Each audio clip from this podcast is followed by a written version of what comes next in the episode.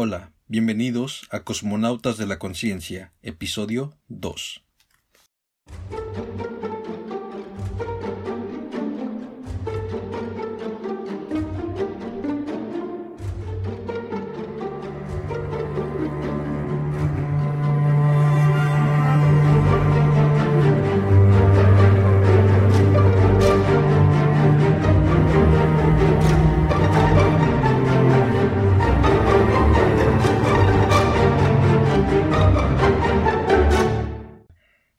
Hola Álvaro, no sé si recuerdes que el episodio pasado prometimos traer una historia o cuento del animal que escogimos en el test. ¿Trajiste tu historia? Sí, de hecho traigo una, una leyenda referente al animal que elegí. Va, perfecto. ¿La escuchamos? Me parece bien. Les contaré una leyenda árabe relacionada con el animal que elegí. Al final se darán cuenta qué animal es. Empezaré a contarla. Dios recorría el mundo después de la creación, cuando al pasar por el desierto oyó los gritos y el llanto de un hombre árabe. Al preguntarle por qué lloraba, el árabe le respondió Vi las riquezas que los otros pueblos ganaron, y a mí solo me diste arenas. Dios percibió que no había sido justo en la distribución de los bienes de la tierra, y le dijo no llores más. Te compensaré dándote un regalo que no le di a ningún pueblo. Y tomando con la mano derecha el viento del sur que pasaba, dijo, Plasmad, viento del sur, haré de ti una nueva criatura. Serás mi regalo y símbolo de amor a mi pueblo.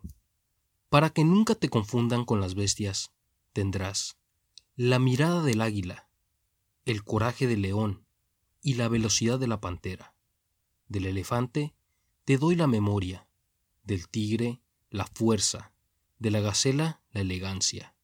Serán tus ojos como el leopardo por la noche, y te orientarás como el halcón que siempre vuelve a su origen. Serás incansable como el camello, y tendrás del perro el amor a su amo.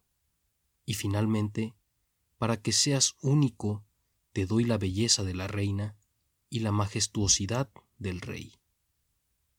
Así es como Dios creó al caballo. Bueno, esa es, la leyenda que traje. Se me hizo muy interesante y la quise compartir con todos ustedes. Ok, es una gran historia. Este, de hecho recuerdo que fue tu animal número uno. Me hace sentido, yo creo que la leyenda puede nacer de la incomprensión humana y del pensar en cómo un animal tan bello y tan útil para el ser humano no podía ser de otra forma más que un regalo de los dioses. El caballo es un animal muy bello y muy muy fuerte y que durante mucho tiempo ha sido herramienta importante para el ser humano y me hace sentido que se piense y que haya una leyenda que hable de, de este animal como un regalo del, de los dioses. Ahora quisiera que nos compartieras tu leyenda, Julio. O tu historia.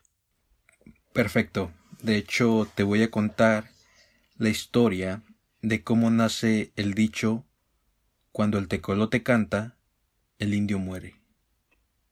Mi historia es una leyenda maya que habla de involucra al búho que fue mi uno de mis animales en el test y comienza así Hace muchos años el tunculuchu era considerado el más sabio del reino de las aves. Los pájaros le pedían consejo por su inteligencia y su conducta seria y sensata. Un día recibió una carta en la que lo invitaban a una fiesta en el palacio del reino de las aves. A él no le gustaban las fiestas, pero decidió asistir. No estaba bien rechazar una invitación real. En el día señalado llegó a la recepción vestido con sus mejores galas. Los invitados se sorprendieron al verlo. Era la primera vez que asistía a una fiesta de este tipo. Se le dio el mejor lugar en la mesa, comió los mejores manjares, acompañándolos con balche, el licor maya. No estaba acostumbrado a beber y con un par de copas se emborrachó. A todos los invitados les ocurrió lo mismo, y la fiesta se convirtió en risas y silbidos. Cada ave quería ser la más graciosa. El tunculuchu les ganó a todas las demás. Estaba tan borracha que empezó a contar chistes mientras bailaba y daba vueltas con una sola pata. En esos momentos pasó un hombre maya. Al oír el alboroto que hacían los pájaros, entró en la fiesta dispuesto a molestarlos. Al poco rato, él también estaba borracho de beber balche. El maya empezó a reírse de cada pájaro. Cuando le tocó el turno del tunculuchu, corrió tras él para tirarle de las plumas, mientras el pájaro corría y se resbalaba. Seguidamente el hombre fue a buscar una espina de una rama y clavó al tunculuchu en las patas. El pájaro intentaba escapar, pero no lo logró. Las demás aves creían que bailaba y en lugar de ayudarle, reían. El maya cayó dormido por la borrachera. Gracias a eso, dejó de molestar al pájaro. Todas las aves regresaron a sus nidos, riendo por el ridículo que había hecho el tunculucho. Él, en cambio, sentía vergüenza después de lo sucedido. Después de lo sucedido, nadie le respetaría. Decidió vengarse de la crueldad del maya. Durante días enteros pensó en el peor de los castigos. Era tanto su odio que pensó que todos los hombres debían pagar por la ofensa que había sufrido buscó en sí mismo alguna cualidad que le permitiera vengarse y escogió usar su olfato. Después fue todas las noches al cementerio hasta que aprendió a reconocer la muerte. Desde ese momento, el Tunculuchu se propuso a anunciarle a los mayas cuando se acerca su hora final de la siguiente manera. Se para cerca de los lugares donde huele que pronto morirá alguien y canta sin parar, Dicen que cuando el tecolote canta, el hombre muere.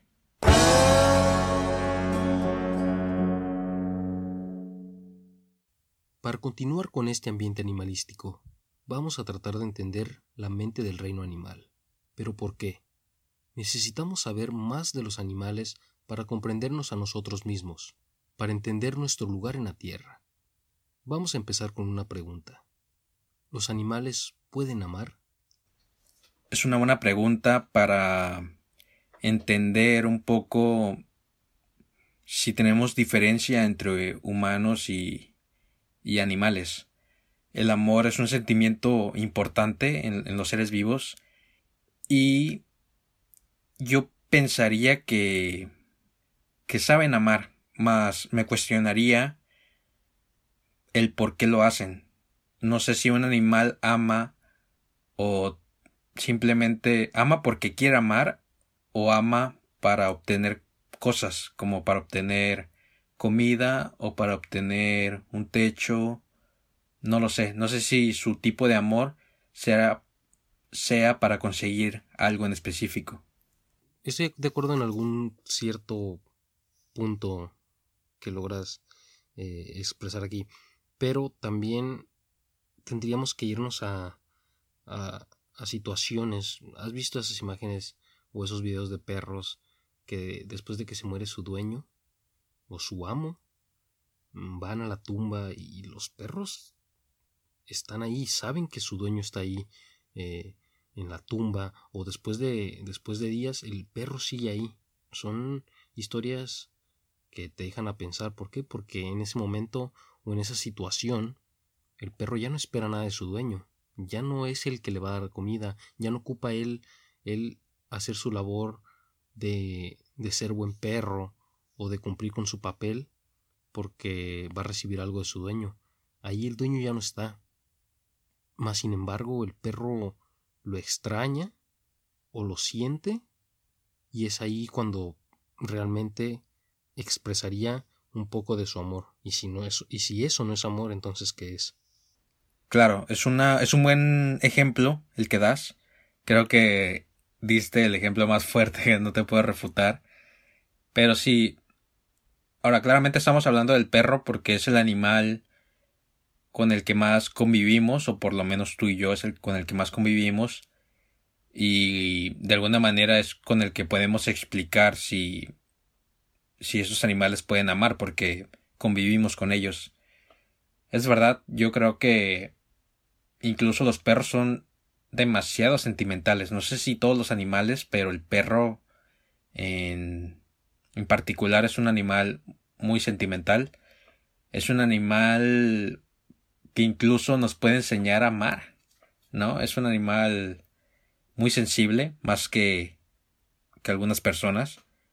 Creo que los animales nos pueden enseñar sentimientos que a veces pasamos desapercibidos. El perro creo que es un animal muy sencillo que busca la felicidad en las pequeñas cosas, en tomar el sol, en jugar con su amigo, con su amo. Y sí, creo que creo que incluso la mayoría de personas darían como respuesta que que sí saben amar, mas la mayoría del tiempo no estamos conscientes de los sentimientos de un animal y a veces los podemos tratar de una manera eh, mala pensando en que no se van a sentir mal si son animales, cuando si sabemos que tienen sentimientos o lo entendemos así, ¿por qué le haríamos daño si sabemos que van a sufrir de alguna manera? Bueno, eso, eso es lo que opinamos del perro porque convivimos con él, porque es un animal doméstico. De igual manera, otro animal doméstico sería el gato. ¿Y qué, qué cosas tiene el gato diferentes al perro? Porque algunos amantes de los gatos podrían debatir este tema también. Yo en, algún momento, nosotros en algún momento pudimos, tuvimos la oportunidad de tener un gato que solito llegó a casa. El tipo, el, gato solamente llegaba a comer. Y te quieres tú encariñar con él y le dejas comida y entraba en las noches y comía. Pero él se iba, o sea, no era de aquí. Entonces, ¿qué tipo de amor está dando? Claro, eh, yo creo que sí está debatible. Yo creo que se puede entender más el amor de un perro porque es más sencillo, es más sensible. Pero no creo que el, que el gato no sepa amar.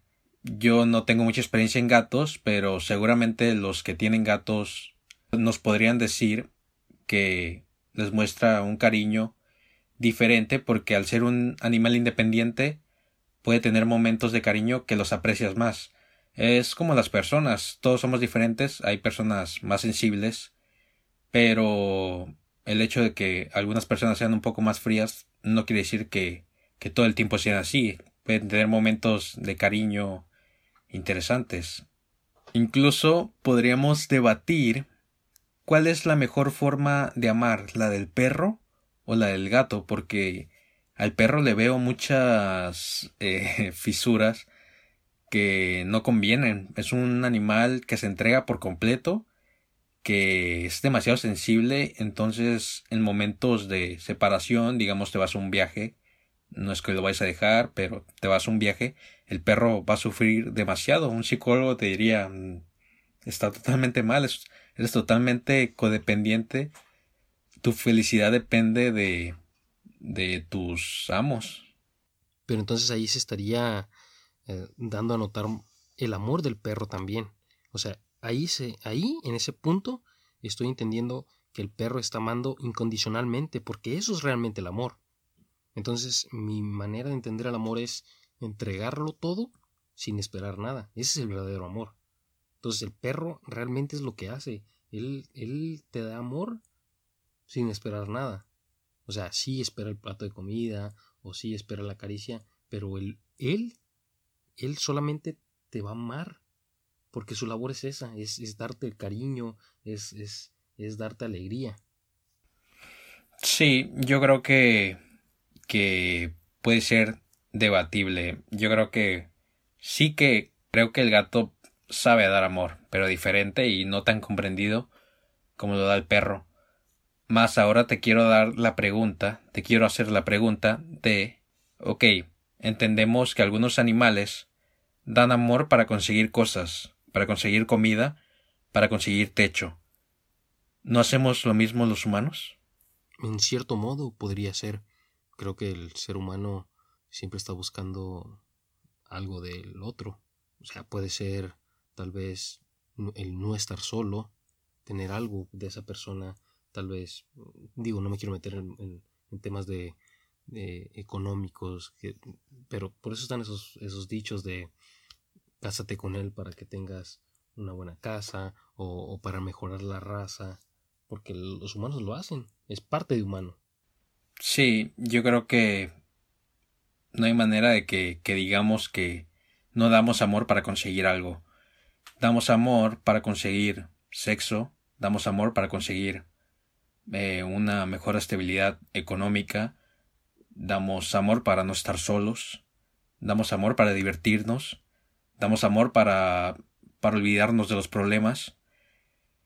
Incluso creo que el humano puede ser hasta más cruel que, que un gato en cuestión de, de dar amor. Eh, somos capaces de cosas muy oscuras para, para conseguir amor y los más los más buenos, los más transparentes, digamos, dan amor para conseguir amor, dan amor para no estar solos y no significa que sea algo malo, está bien eh, querer estar con alguien, pero al final estás queriendo tener algo a cambio. Y lo mismo nos pasa con, con los perros. Podemos decir que el perro nos da amor para, para comer, para tener comida, para tener techo, pero no sé si nosotros no busquemos nada de ellos. Puede ser, puede ser que sí, porque tú quieres que el perro, digo, en cierto modo tú buscas un perro que te cuide, que te cuide, o sea, si, si, eliges un perro grande es porque quieres que, que cuide tu casa, o quieres, igualmente si buscas el perro pequeño es porque quieres la compañía misma. Incluso hay personas que consiguen perros para conseguir chicas, que es algo es algo raro, pero existe. Se toman fotos con con perros, digamos populares para conseguir las la aceptación de chicas y es real y funciona. Muchas personas dicen que es, es acertado cuando subes una foto con un perro, tienes la atención de, de una chica. Y el perro es muy manipulable. De hecho, nos gustan las mascotas porque no tienen la capacidad del ser humano de decir que no, no tengo ganas de hacer esto. un perro no te va a decir, no, hoy no quiero jugar contigo. El perro siempre va a querer jugar contigo, por eso nos encantan, por eso queremos tenerlos todo el tiempo. Les pedimos felicidad y no la dan. Pero yo creo que ahí podemos cerrar este tema porque es interminable. Tal vez más adelante le demos un espacio solamente al perro. El perro es muy interesante en todos los sentidos, así que si alguna vez retomamos el tema será para hablar específicamente del perro.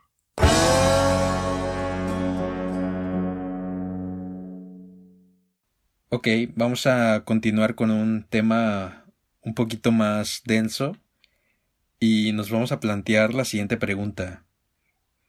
Si damos por hecho que existe el cielo, animales y humanos vamos a donde mismo.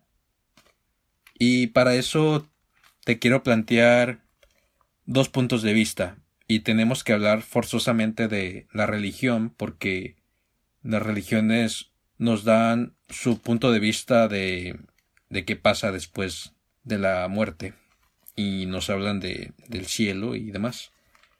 Y el primer punto de vista es del cristianismo y ellos nos plantean que los humanos eran superiores que los animales porque tenían alma. Eso nos diferencia de ellas, de ellos. O sea, que los humanos estaban más cerca de Dios. Tenemos una virtud y un favoritismo por Dios y eso nos hace llegar más fácil al cielo o ser los únicos que vamos al cielo. En cambio, el budismo nos dice que humanos y animales partimos de lo mismo. Todos están interconectados. El budismo, de hecho, creo que es la es la religión que más respeta a los animales. Más bien, respeta a todos los seres vivos.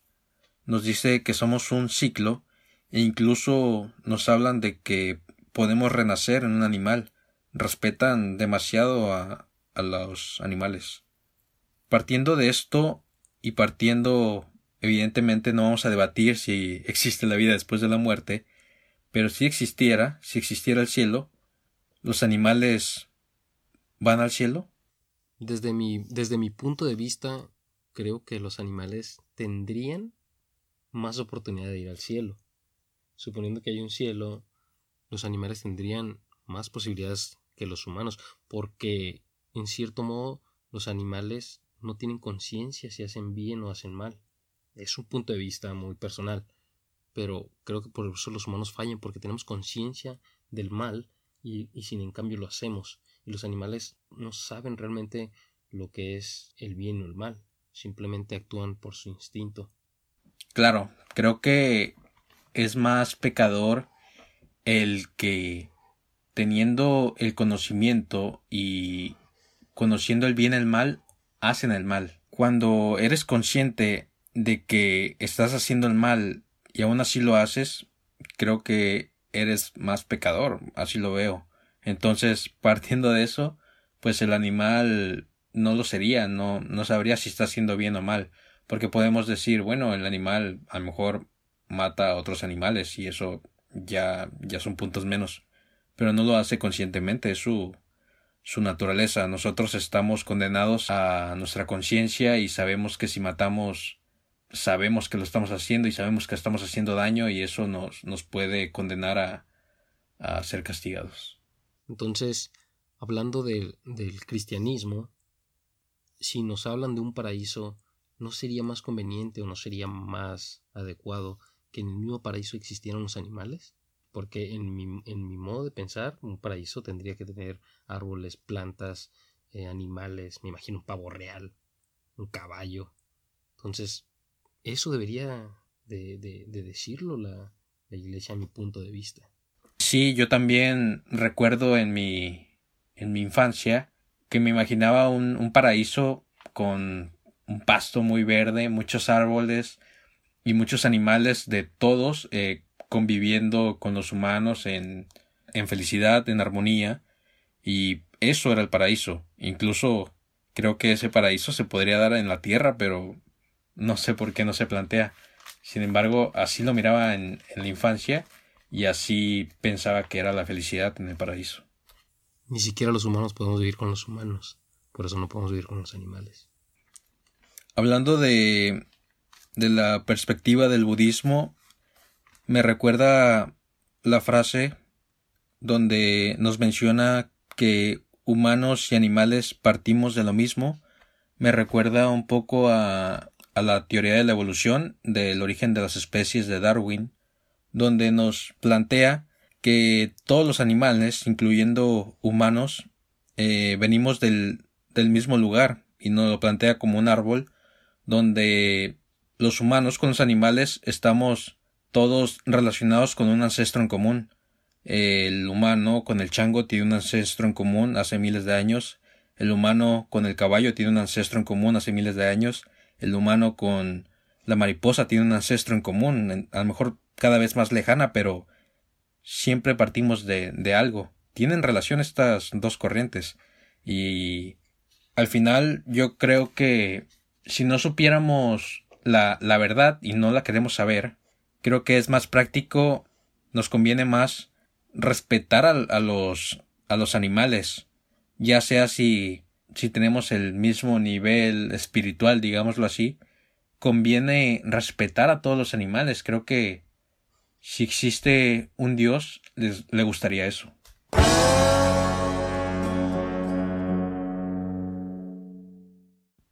Entonces, ¿qué nos hace diferentes? Se dice que lo que nos distingue de otras especies son varias cosas. Es nuestro uso del lenguaje, nuestro desarrollo de cultura, la tecnología y la creación de civilizaciones. Mas no quiero hablar mucho de las cosas que hacemos mejor. Incluso me gustaría hablar de qué cosas hacen mejor algunos animales. Quiero explorar las capacidades extraordinarias de algunos animales y son las siguientes la tortuga. La mencionamos por su capacidad de tener una larga vida y salud. Puede alcanzar y superar los 250 años gracias a su sistema inmune capaz de combatir casi cualquier enfermedad. Es sin duda alguna uno de los animales más impresionantes hablando en su sistema inmunológico, puesto que el ser humano siempre está luchando con poder eh, con poder vivir mejor sus años. O sea, estamos hablando que la que las generaciones están perdiendo la vida muy a muy temprana edad por, por todos los químicos, por todas las situaciones que, que se viven en la globalización. Y lo de las tortugas eh, es impresionante, puesto que ningún humano llega, o sea, los humanos apenas, son pocos los humanos que llegan a los 100 años. Y eso hablando de la vida oriental. Pero vivir 250 años aproximadamente. Podemos decir que como para un superpoder de un de un superhéroe, sus sus poderes son muy sencillos. Mas si a mí me gustaría tener un superpoder, elegiría vivir un poco más. No sé si vivir eternamente podría ser un debate, pero 250 años me encantaría. Yo creo que si el humano llegara a encontrar un medicamento que le dejara vivir 100 años más, eh, estaríamos en otro nivel y que la tortuga lo haga por naturaleza propia lo convierte en un super animal.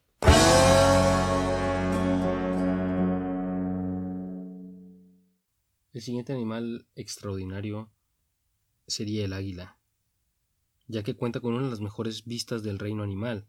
Se estima que su vista es ocho veces más poderosa que la de los seres humanos, y que vuela a una velocidad de 240 kilómetros por hora, casi casi alcanzando la velocidad de un Ferrari, que es aproximadamente 300 kilómetros por hora. Claro, hay dos cosas ahí envidiables. Primero, la vista, obviamente, porque los seres humanos constantemente estamos batallando con, con la vista que incluso un gran porcentaje de, de la población usan lentes. La vista es degenerativa.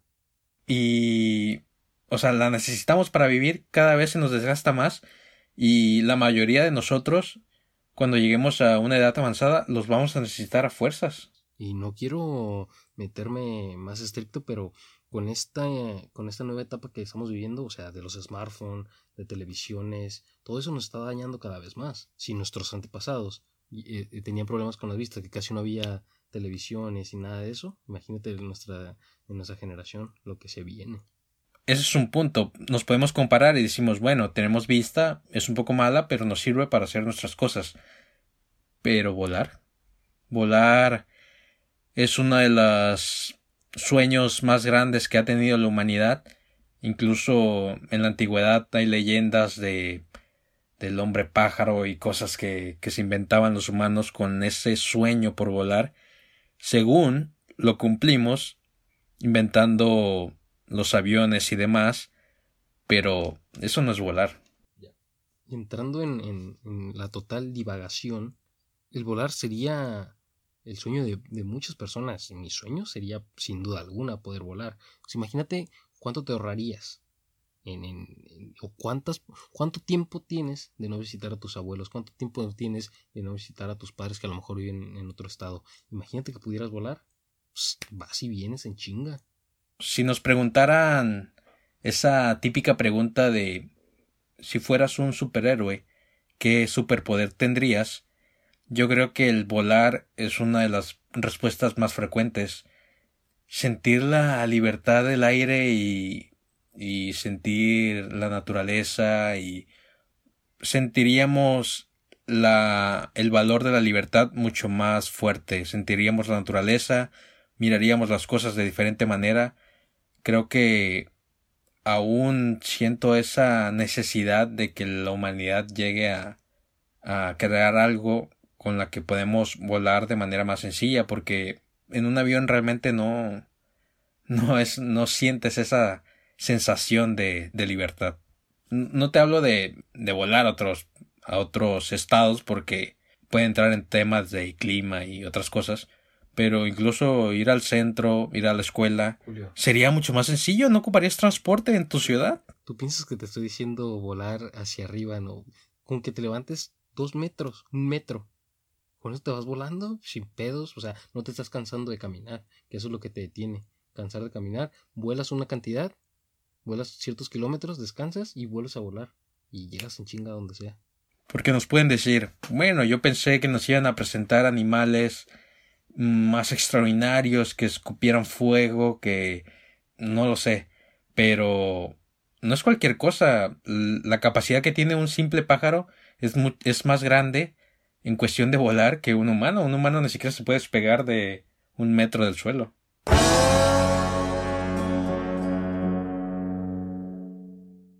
Por último, en esta lista de animales extraordinarios, hablamos de el rey de la regeneración celular. Hay diferentes animales y plantas que tienen la capacidad de regenerarse, pero el ajolote es el más desarrollado de todos. Tiene la capacidad para regenerar extremidades, como la cola, por ejemplo, pero también regenera partes de sus órganos vitales, como el corazón y el cerebro. Para mí el más impresionante de estos animales mencionados, puesto que el regenerar es la vida es imagínate cuántas personas que han perdido sus extremidades, ya sea por enfermedad, cuando te llega gangrena, te tienen que amputar. Si tienes un accidente, te amputan. O, regeneración de algún, de algún órgano.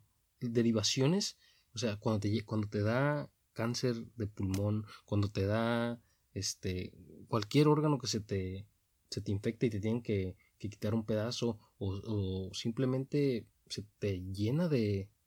se te deteriora el poderte regenerar, sería un gran avance para la medicina. Yo creo que para la medicina este superpoder del ajolote sería lo más grande. Hemos no quiero entrar en detalles personales, pero hemos perdido seres queridos por el hecho de que en algún momento les puede fallar un órgano. Muchas personas en el mundo pierden la vida por el simple hecho de perder un riñón, un hígado, no lo sé, eh, un órgano vital. El tener la capacidad de que tu cuerpo reconozca esto y te cure, el tener la capacidad de autocurarte, es lo, lo más grande. Yo creo que no somos médicos, pero entiendo que la ciencia y la medicina han estudiado este animal para poder curar diferentes enfermedades, enfermedades que nos que nos afectan día a día, luchan estamos tratando de luchar contra ellas, pero es difícil y tener un animal en México que tiene esta capacidad para autocurarse, sin duda en la humanidad, si, si tuviéramos esa capacidad, si aprendiéramos de ella, nos ayudaría muchísimo mejor final no pudiste tener. Terminamos.